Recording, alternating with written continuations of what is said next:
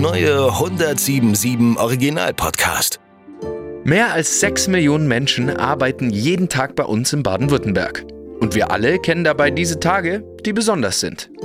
Da gibt es natürlich die schlechten Tage, an denen man sich über den Chef ärgert oder einfach nur ganz weit weg will. Aber vielmehr gibt es die Tage, die uns das Gefühl geben, dass wir besonders sind. Tage, an denen wir anderen Menschen helfen, Dinge tun, die sonst niemand kann und an denen wir vielleicht sogar ein Wunder vollbringen. Das sind die besten Tage. Und genau von diesen besten Tagen, an denen ein Beruf zur Berufung wird, möchten wir euch in diesem Podcast erzählen. Ich bin Tom Kimpel und damit herzlich willkommen zu Mein bester Tag. Ich habe gerade vorher schon mal nachgefragt und mein Gast ist heute extra aus Hamburg angeflogen. Also für den Podcast extra. Eigentlich kommt er aus der IT, aber vor ein paar Jahren hat er sich einen Traum erfüllt und ist in die Fliegerbranche gewechselt. Die erste Hälfte des Monats arbeitet er immer noch in der IT und in der zweiten Hälfte geht es als Chef der Cabin Crew für Eurowings um die Welt. Ich freue mich heute auf Christian Pfennig und seinen besten Tag im Beruf. Herzlich willkommen, Christian. Hi, grüß dich. Vielen Dank, dass ich hier sein darf. Die neue 1077. Mein bester Tag. Freut mich echt, dass du da bist. Sehr, sehr gern. Äh, ich bin auch echt gespannt, was du heute zu erzählen hast. Ja, und ich erst. Die ganze Redaktion auch schon. Ich habe ein paar schöne Fragen äh, gesammelt. Und ich freue mich drauf, von deinem besten Tag heute zu hören. Sehr gerne. Richtig, ausführlich. ich hoffe, ich habe dich einigermaßen richtig vorgestellt. Ja, passt, passt. Danke für das Intro, war sehr schön. Also Chris war genau richtig, aus der IT ursprünglich. Da gibt es noch ein bisschen eine Vorgeschichte. ich mache jetzt seit ein paar Jahren IT, jetzt aktuell im Homeoffice und davor, also ich beginne mal ganz weit in der Vergangenheit, habe ich mal Krankenpflege gelernt, war dann einige Jahre in der Akutpsychiatrie tätig als Pfleger, als Stationsleitung dann auch und habe dann irgendwann in die Verwaltung gewechselt. Ich habe dann irgendwann mich noch für die Abrechnung interessiert und die ganzen Abläufe hinter den Kulissen, was so in einem Krankenhaus passiert. Mhm. Aber ähm, habe das dann auch lang gemacht, bin da die Karriereleiter aus, so peu à peu immer weiter nach oben. Und habe mich aber dann irgendwann gefragt, naja, ist es eigentlich das, was ich so machen will? Irgendwann so Anfang 30, und dann war eigentlich so dieser Moment, wo ich dachte, okay, mein Kopf ist eigentlich von früh bis spät immer in der Luft gewesen, ähm, schon von Kindheitsbeinen. Ähm, war ich interessiert an Flugzeugen und alles, was mit der Luftfahrt irgendwie zu tun hatte und habe gedacht, okay, jetzt verwirkliche mir den Traum und werde einfach mal Flugbegleiter. Cool. Ja. Das finde ich aber auch krass und allein schon, dass du so viel gemacht hast ja. und dann nochmal diese Entscheidung triffst. Ja, absolut.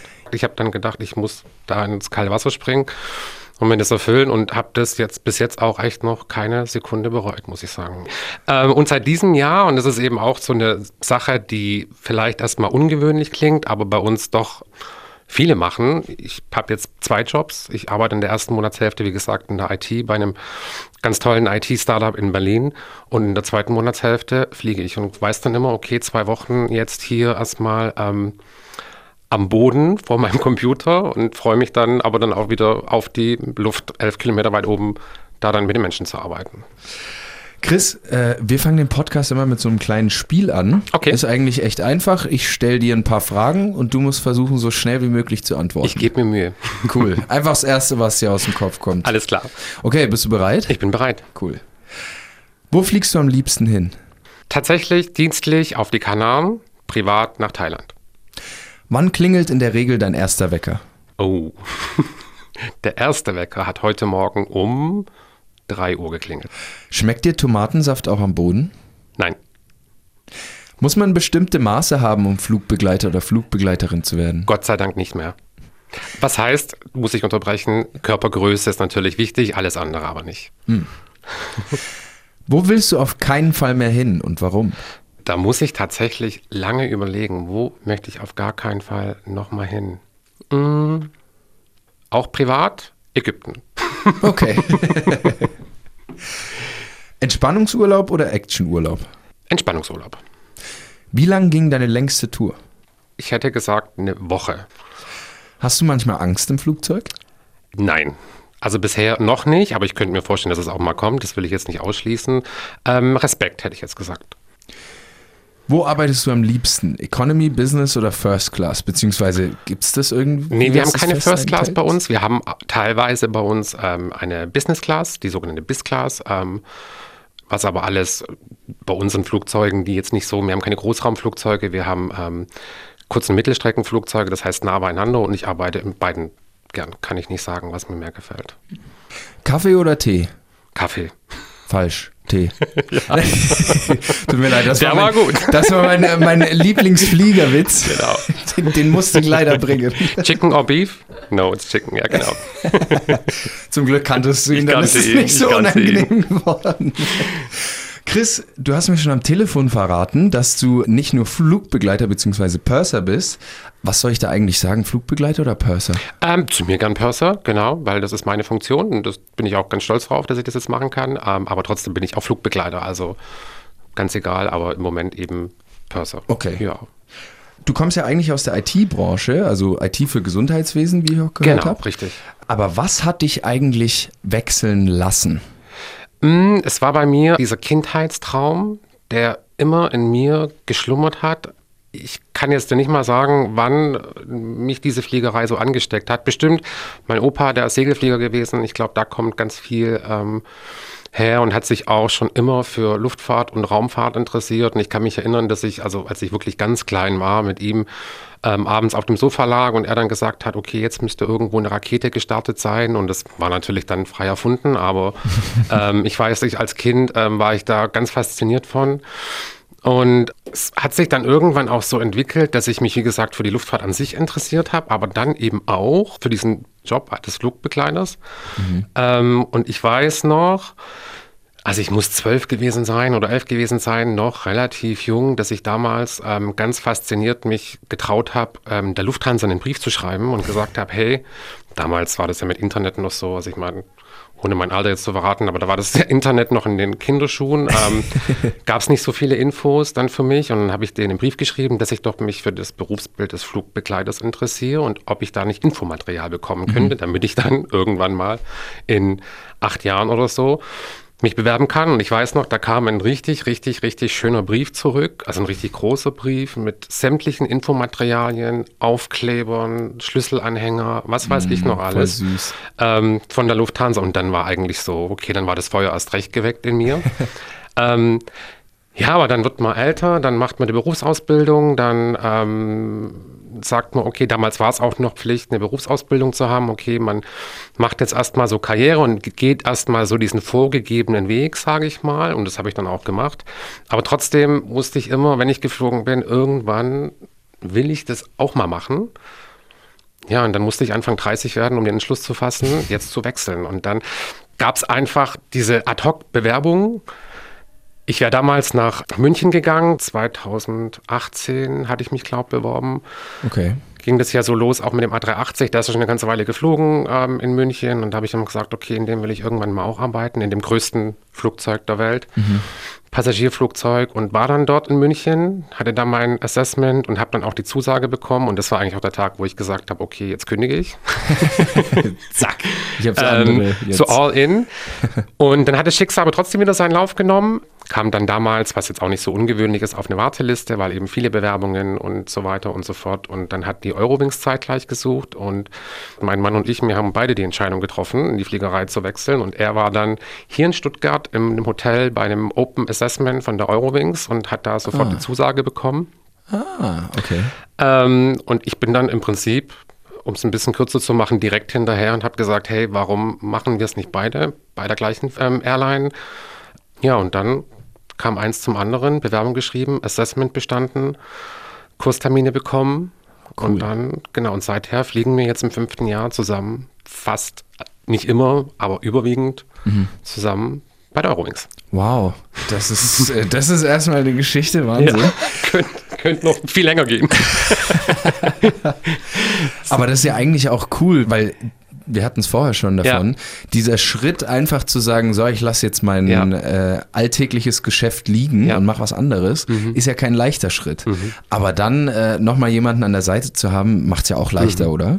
War eine Riesenhilfe und war tatsächlich, wie gesagt, so ein bisschen, ähm, es hat eben so gematcht, weil wir beide festgestellt haben, wir wollen beide fliegen und wir beide auch nicht ins Cockpit wollen. Das wäre ja auch nochmal so die Frage gewesen, ja, wollt ihr nicht ähm, Stimmt. vorne sitzen? Ähm, ist nicht das der Karriereweg, den ihr gehen wollt? Und wir haben beide schon immer gesagt, nee, auf gar keinen Fall. Wir wollen ähm, vielleicht auch, das ist vielleicht auch dieses Pflegerding, vielleicht auch so ein bisschen Klischee, ich weiß es nicht, aber ähm, dieses Pflegerding, genau, wir, wir wollen bei den Menschen sein, wir wollen in dem Trubel sein und wir lieben beide eben auch so diesen Servicegedanken, den wir da jeden Tag ausleben können. Und dann war klar, okay, nach vorne geht's nicht, deswegen Flugbegleiter. Du hast es vorher gerade schon mal verraten. Du musstest dann Kurse machen, als du den Test bestanden hast. Genau. Wie läuft denn das aber genau ab? Also, äh, wie wird man denn Flugbegleiter oder Flugbegleiterin? Also natürlich gibt es einige Voraussetzungen, die man zu erfüllen hat, sage ich mal. Da gibt es Hardfacts, eben wie jetzt Körpergröße. Man muss eine gewisse Körpergröße haben, um eben aus Sicherheitsaspekten Dinge machen zu können, die eben wichtig sind. Weißt du, wie groß zufällig? Ich glaube 1,70 Ah, oder sogar 1,68. Das ist immer ein bisschen unterschiedlich. Also ich habe mit meinen 1,89 da jetzt keinen Gedanken dran verschwendet. Ähm, genau, lässt sich aber einfach ähm, nachlesen. Ähm, Okay. kann, man, kann man ganz einfach recherchieren. Das ist immer in den, in den ähm, natürlich in den Zugangsvoraussetzungen immer mit angegeben. quasi jeder, der Achterbahn fahren darf, kann auch Flugbegleiter und Flugbegleiterin. Würde ich jetzt nicht so sagen, aber was die Körpergröße angeht, Okay. vielleicht schon. ähm, ja, und dann muss man natürlich, ähm, natürlich Englisch sprechen, das ist natürlich Grundvoraussetzung. Ähm, Deutsch sprechen bei uns bei der Eurowings Deutschland. Ähm, und dann gibt es, wie gesagt, noch ein paar andere Zugangsvoraussetzungen. Man macht dann in der Regel so ein Assessment, dass man auf Herz und Nieren geprüft wird an einem Tag, sage ich mal, was sehr aufregend ist. Also auch eines der, der prägendsten Erinnerungen mit, dieses Assessment. Also jeder meiner Kollegen erinnert sich noch genau an diesen Tag, Okay. ähm, weil er relativ lang geht und man von Etappe zu Etappe, sage ich mal, mitfiebert und dann muss natürlich auch immer wieder jemand gehen. Immer wieder ist die Gruppe kleiner und am Ende vom Tag ist man dann eigentlich noch eine relativ kleine Gruppe und Oh, dann ist krass. natürlich der Jubel umso größer, wenn man es dann geschafft hat. Ach, ist das wirklich wie so ein Auswahlverfahren Genau, mit so ein live klassisches? Auswahlverfahren. Ach, krass, genau. Es okay. gibt dann auch, wie gesagt, diese Open Assessments, ähm, Mhm. Wo man, ich sag mal, kommen und gehen kann. Das gibt's auch, aber so dieses reguläre Flugbegleiter-Casting nennt man es ja heute auch, ähm, geht schon den ganzen Tag. Genau. Ja, und dann kriegt man einen Kurstermin und dann heißt sechs Wochen lang die Schulbank drücken. Und was auch, also meinen Kurs werde ich auch nie vergessen und wir haben heute noch Kontakt, ganz viele aus meinem Kurs, absolut prägsam, weil jetzt, wie gesagt, ich mit Anfang 30 hatte trotzdem keine so eine genaue Vorstellung und das ist wirklich was komplett anders, was man so kennt. So ein Flugbegleitertraining. Man nennt es ja auch Barbie Bootcamp, wird dem aber nicht ganz gerecht.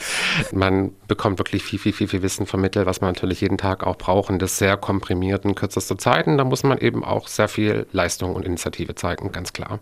Krass, ja. Sechs Wochen ist ein strenger Zeitplan. Bei uns jetzt sechs Wochen, genau, je nachdem, für welche Fluggesellschaft man fliegt, dann natürlich auch länger. Bei uns gibt es jetzt nicht, wie gesagt, kein Business-Class-Training für die Langstrecke. Deswegen dauert es bei anderen Airlines, die Langstrecke fliegen, wie bei der Lufthansa, schon wieder deutlich länger. Bei uns auf der kurzen Mittelstrecke, ich denke, es sind sechs Wochen. Du bist ja nicht nur Flugbegleiter, du bist auch Purser. Genau. Und viele Leute wissen ja gar nicht genau, was ein Purser ist. Kannst du es vielleicht mal kurz erklären? Das ist richtig. Ich muss auch mal ein bisschen dazu sagen, ich habe es ja auf, einer- auf einem Schild stehen, ähm, Purser, und ähm, es passiert tatsächlich relativ häufig.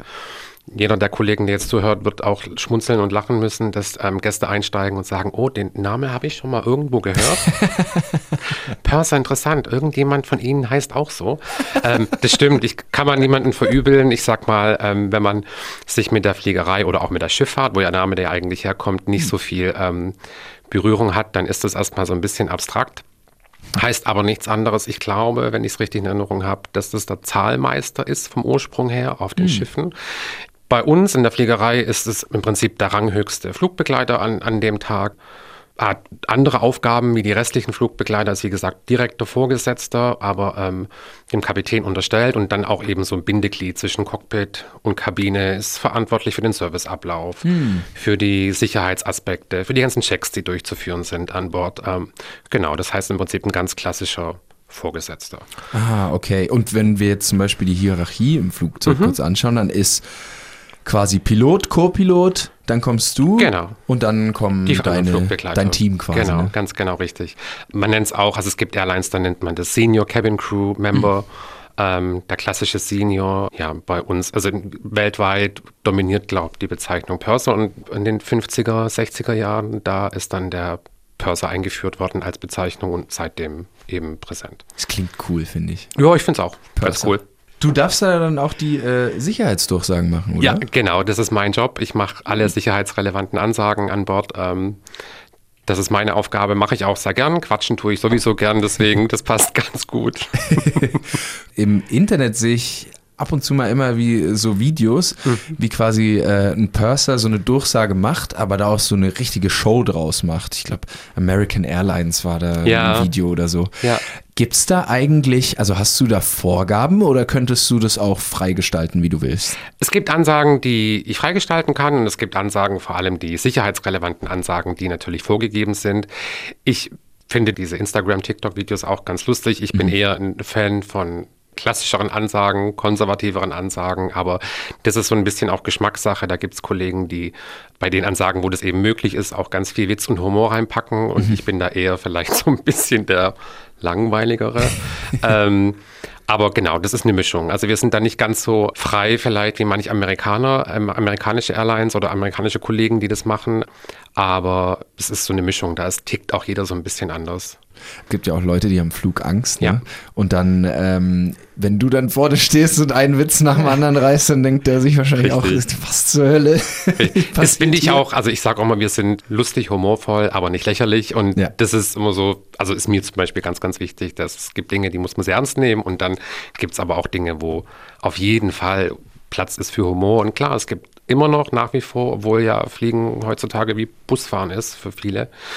Und ich sage auch mal gerade bei uns auf der kurzen Mittelstrecke, wenn jetzt mal einer von Stuttgart nach Berlin muss, dann ist es tatsächlich für viele ja ähm, reiner Alltag. Von einer Langstrecke ist der ein oder andere noch aufgeregter, weil dann eben es in einen großen Urlaub geht oder ein großer Flug ist oder dann ein Riesenflugzeug ist. Trotzdem haben wir ganz viele, ich hatte es jetzt heute erst wieder, ähm, äh, Gäste, die zum ersten Mal fliegen, Kinder, die zum ersten Mal fliegen. Oh. Und da sind die Augen schon ganz groß und die Hosen hoffentlich nicht voll, aber ähm, so kurz davor, das kann passiert dann auch. Also da muss man schon viel Rücksicht drauf nehmen. Okay, krass. Ja, um bei dem Thema auch zu bleiben. Flugangst ist ja nichts Schönes. Also Richtig. das ist ja, stelle ich mir Ja. schon krass vor. Ich habe es jetzt selber nicht zum Ja. Glück. Aber wenn du da dann drin sitzt und dir jedes Szenario ausmalst, das eigentlich irgendwie mega schlimm sein könnte. Wenn so eine Person bei dir an Bord ist, hast du da so ein, äh, eine Herangehensweise, wie du die Person beruhigen kannst? Oder was sagst du zu so einer Person? Also ich habe ja so ein bisschen das Glück, dass ich ähm, viele Jahre in der Psychiatrie gearbeitet habe, sage ich mal, wo ich jetzt nicht sagen will, dass es da eine Parallele gibt, natürlich nicht, aber vielleicht die ein oder andere, das ein oder andere Werkzeug, was ähm, vielleicht von Vorteil ist, bestimmt. Und bei uns, wir sind alle empathisch, wir sind alle auch Überempathen teilweise und das ist so das Wichtigste, sage ich mal. Ähm, erkennen, dass jemand Flugangst hat, weil nicht jeder sagt es natürlich. Gerade wenn man 180 Gäste hat, dann auch denjenigen rauszufiltern, der jetzt vielleicht nicht ganz so entspannt ist, ist dann gar nicht so einfach. Ähm, und da einfach ein offenes Auge zu haben, offenes Ohr zu haben. Teilweise wird dann auch gesagt, hey, ich habe Flugangst, können Sie vielleicht ein bisschen öfters nach mir schauen. Und dann finde ich eben wichtig, und das ist schon die größte Hilfe für denjenigen, dass man demjenigen zuhört und für ihn da ist und auch sagt, hey, wenn irgendwas ist, wir kümmern uns und fragt uns alles, was ihr wissen wollt. Ja, die Leute sind vielleicht schon öfters geflogen und dann gab es ein Geräusch, ähm, was sie einfach nicht so schön fanden und sie wissen aber jetzt nicht, was da, wo das herkommt oder was da der Grund dafür ist und dann ähm, fragen sie das und wissen, sie dürfen alles fragen, was sie wollen und sich jederzeit an uns wenden und dann klärt sich auch ganz viel schon. Ich finde immer, wenn man richtig krass Flugangst hat, dann gibt es da zum Glück auch schon ganz, ganz viele tolle Kurse und viele Kollegen, die da auch Seminare anbieten. Aber es, wie gesagt, es lässt sich auch oftmals bei ganz kleinen Dingen regeln. Also bei unserem Airbus zum Beispiel gibt es so diesen Airbus-Bark nennen wir das immer. Das ist ein Geräusch, was wie ein Hundebellen klingt und das macht Okay. irgendwie ganz vielen Angst, hat aber einen ganz klassischen technischen Hintergrund, ähm, den ich jetzt auch nicht so erklären kann, weil ich sitze ja nicht da vorne. Ähm, Alles gut. aber zumindest mal das Signal geben kann, das ist alles völlig normal. Man muss sich keine Sorgen machen. Es ist aber auch tatsächlich so, dass ähm, man sieht mich ja zum Beispiel meistens, vor allem in den ersten Reihen, haben die ähm, Gäste Blickkontakt mit mir und Ich glaube, so dieses Vorurteil, okay, wenn der Flugbegleiter lächelt, ist alles gut, ist nach wie vor noch gang und gäbe. Also manchmal denke ich echt, okay, ich weiß jetzt gar nicht mehr, wo ich hingucken soll. Weil alle Augen auf mich gerichtet sind, vor allem wenn es eben ein bisschen wackelt oder so. Und auch das kennen die Kollegen, die zuhören, zu gut, dass mhm. auf einmal alle Augen auf einen gerichtet sind und man denkt, okay, das ist alles in Ordnung und hoffentlich denken auch alle, dass ich entspannt bin, weil ich bin entspannt, natürlich. Und hoffentlich kann ich das Gefühl geben, dass auch alles relaxed ist und alles cool ist. Cool. Jetzt ja nicht den kleinen Zehen anschlagen und das Gesicht Genau. Sonst Ganz bricht genau. Panik aus. Ganz genau. Ach, witzig. Und äh, hattest du eigentlich selbst schon mal Turbulenzen oder so einen Moment, wo du gedacht hast, okay, Leute, das war's jetzt? Ähm, also den Moment, dass ich gedacht habe, das war's jetzt, hatte ich zum Glück noch nie und werde ich auch hoffentlich nie erleben. Genau, gleich auf alles auf dem ja. Holz klopfen.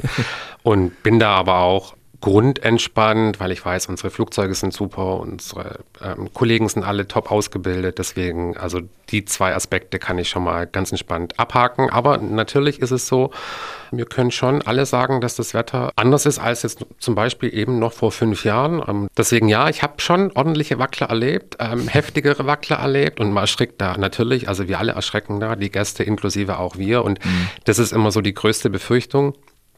Ich weiß, dass dem Flugzeug nichts passiert. Und ich weiß, dass es an sich für das Flugzeug sicher ist, aber wir als Flugbegleiter haben natürlich immer sofort die erste Angst, okay, sind auch alle angeschnallt. Und das ist so, wenn ich den Podcast auch so ein bisschen als Appell nutzen kann, mhm. an alle, die fliegen, bleibt doch bitte angeschnallt. Immer. Wir sagen das in unseren Begrüßungsansagen, wir sagen das dann auch nochmal und es wird aber oft leider nicht so ernst genommen. Mhm. Und vor allem dann eben, wenn es dann mal richtig ordentlich wackelt und vielleicht auch, sage ich mal, dass die erste Bluse sich schon anfängt zu heben, dann hört man immer schnell, wie, wo der Sicherheitsgurt ist und dann macht es Klick. Und das ist, wie gesagt, immer die Angst von uns. Hoffentlich wackelt es nicht nochmal. Mhm. Das, weil man kennt es jetzt eben ja auch aus den Medien und aus Social Media, dass es immer wieder Flüge gibt, wo die ähm, Gäste doch deutlich mehr abheben, als sie eigentlich sollten aus ihrem Sitz. Und das ist halt einfach grundgefährlich. Ja. Für uns grundgefährlich und für die Gäste dann eben auch. Und das kann immer auch unerwartet passieren. Wir fliegen schlechtes Wetter natürlich so gut es geht. Ähm, da macht das Cockpit tolle Arbeit. Aber trotzdem kann auch eben diese Clear Air Turbulence jederzeit auftreten und da ist einfach dann auch niemand drauf vorbereitet.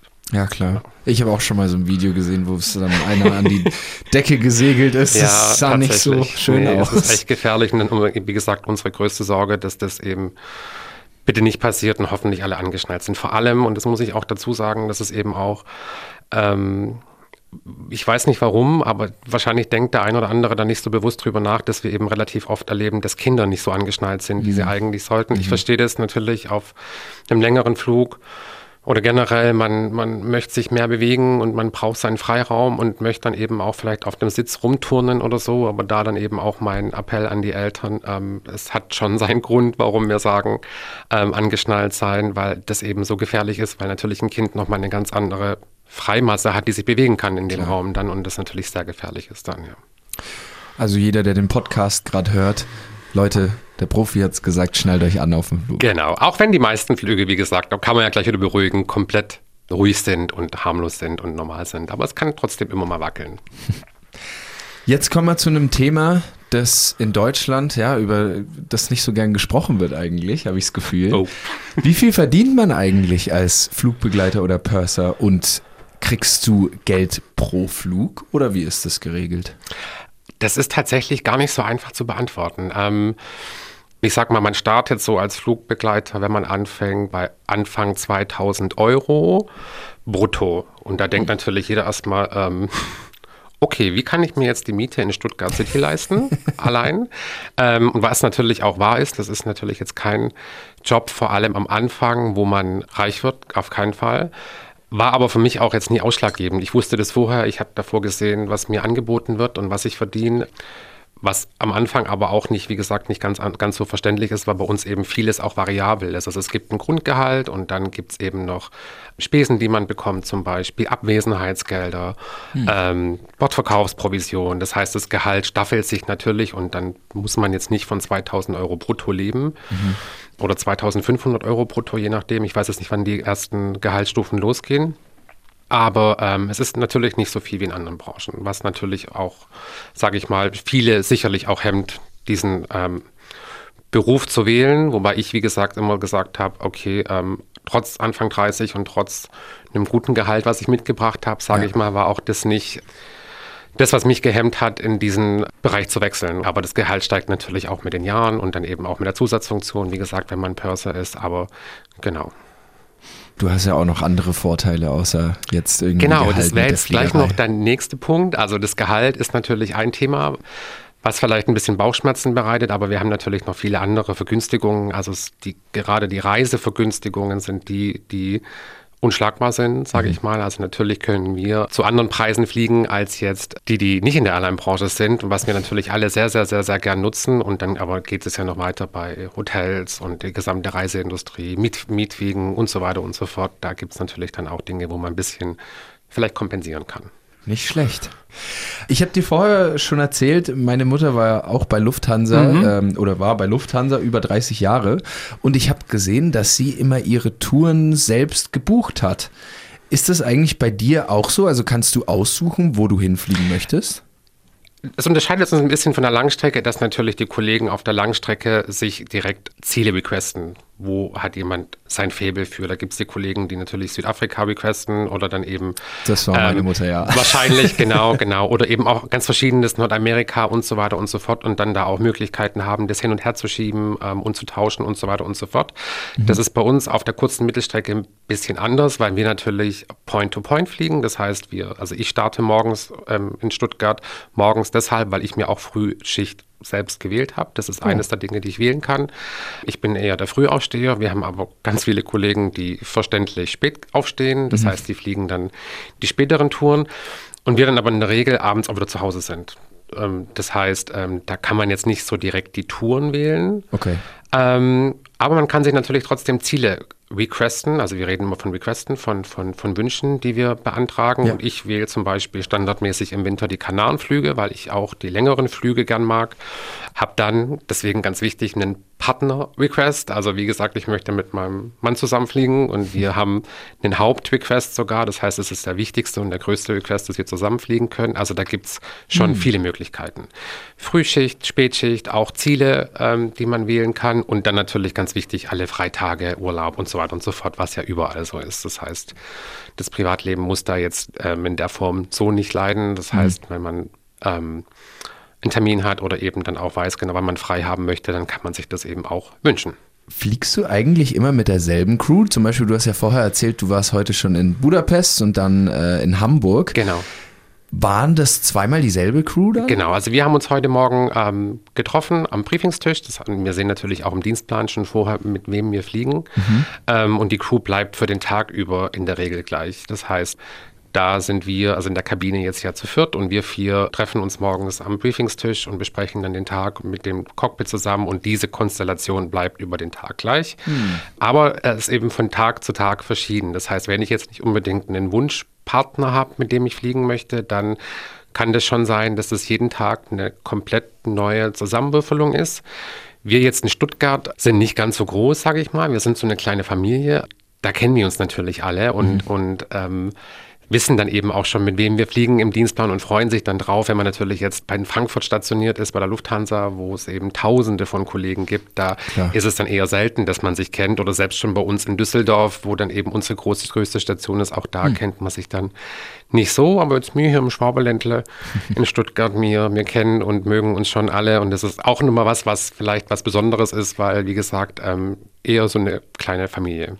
Klar, dann seid ihr auch direkt schon ein bisschen eingespielter aufeinander, ne? Das stimmt. Das ist eigentlich auch eines der besonderen Dinge, dass egal, ob ich jetzt in Hamburg fliege, Düsseldorf fliege ähm, oder in Köln fliege, ich steige morgens in das Briefing ein und alle Kollegen sind innerhalb von einer Sekunde ein Team. Das ist was ganz Besonderes, glaube ich, auf der ganzen Welt in der Fliegerei, Wow. was uns Flugbegleiter irgendwie, irgendwie zu was Besonderem macht. Und dann sind die Arbeitsweisen im Groben und Ganzen immer gleich. Das heißt, wir wissen, also wenn ich sage, okay, wir machen heute den und den Service, dann wissen alle Bescheid, was wir machen. Und das ist natürlich auch wichtig, weil es hat natürlich auch einen großen Sicherheitsaspekt.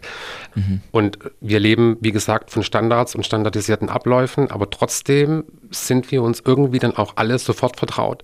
Mag vielleicht auch oberflächlich sein manchmal, Was ja auch okay ist. Also ich meine, wir müssen jetzt nicht alle zusammen Kaffee trinken gehen dann abends, aber ja. wir sind sofort ein eingespieltes Team und das muss natürlich auch sein. Wir. Wie du äh, mir vorher auch schon erzählt hast, wenn du mit einem Lächeln äh, im Gesicht durch die Kabine läufst und deine äh, Teamkollegen quasi auch, dann beruhigt das ja auch die Leute und äh, ja. färbt ja ab auf die ja. Leute. Deswegen stelle ich mir wichtig vor, ja.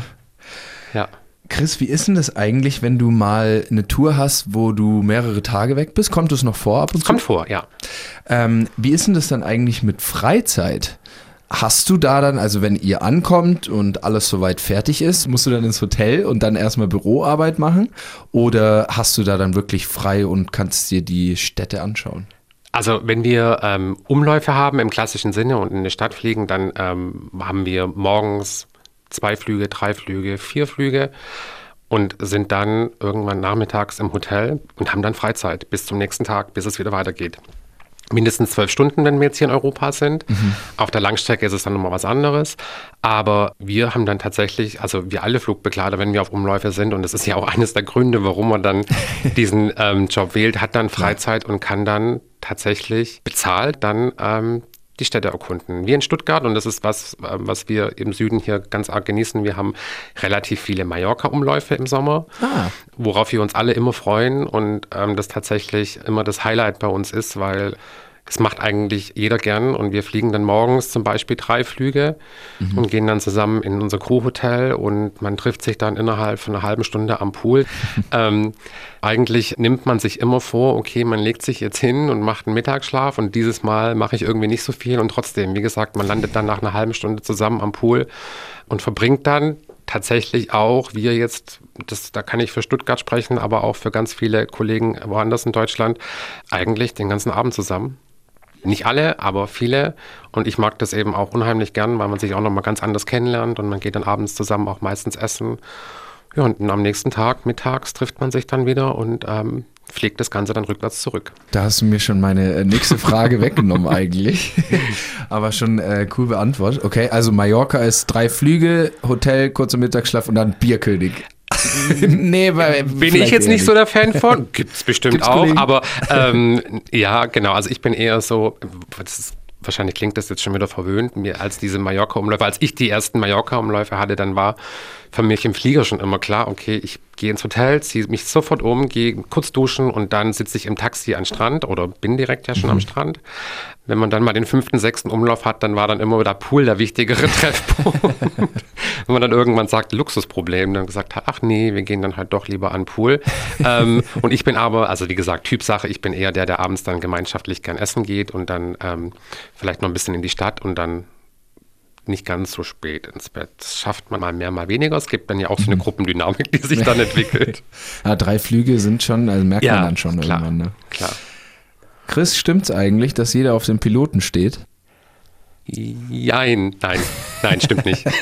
stimmt nicht. Ich glaube, das macht schon was her. Also können wir jetzt nicht verneinen. Mhm. So diese vier Streifen haben irgendwie was magisch anziehen, auch die drei Streifen. Also ich möchte unsere Co-Piloten gar nicht ausnehmen. Aber ja, ich sag mal, der ein oder andere ist schon hot on the market, sage ich mal. Natürlich.